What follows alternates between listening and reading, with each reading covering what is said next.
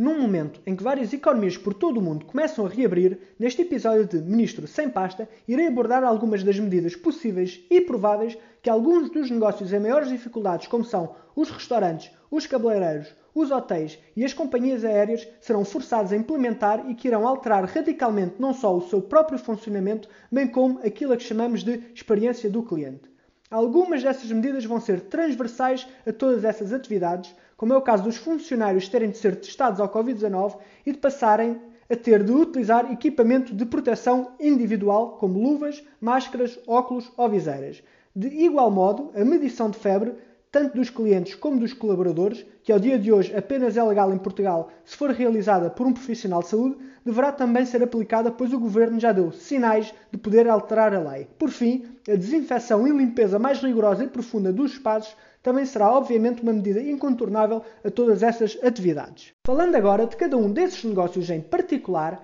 e começando pela restauração, muitas das medidas deverão ser as seguintes: obrigatoriedade de existir reservas, bem como dos pedidos passarem a ser feitos antecipadamente, seja por via de uma app ou por chamada telefónica, a fim de se evitar tempos de espera e assim diminuir a permanência nos restaurantes. Também delimitar o número máximo de pessoas por mesa e de existir uma distância mínima de 2 metros entre mesas, o que resultará na diminuição de lotação máxima dos espaços. Finalmente, os pagamentos deverão ser feitos via soluções contactless e cashless para se evitar o contacto com dinheiro.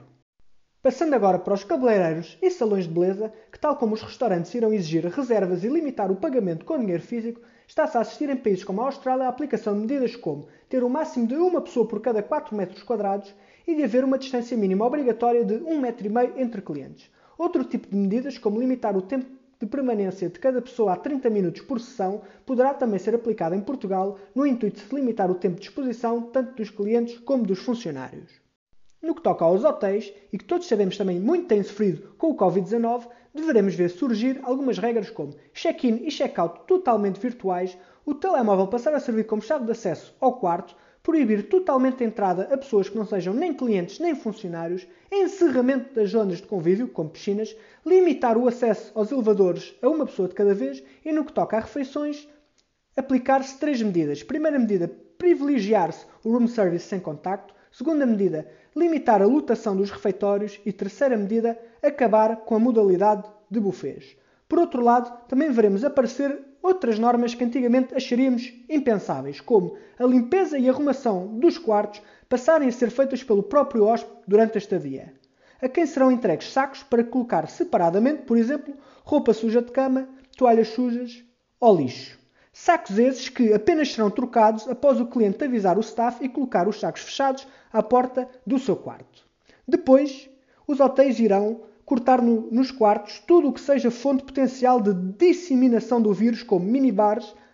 almofadas extras, cabides extras ou roupa de cama extra. Por fim, as equipas dos hotéis deverão esperar 24 horas após a saída definitiva do hóspede para desinfetarem o quarto e aguardarem outras 24 horas até poderem ocupar novamente o quarto por outro cliente.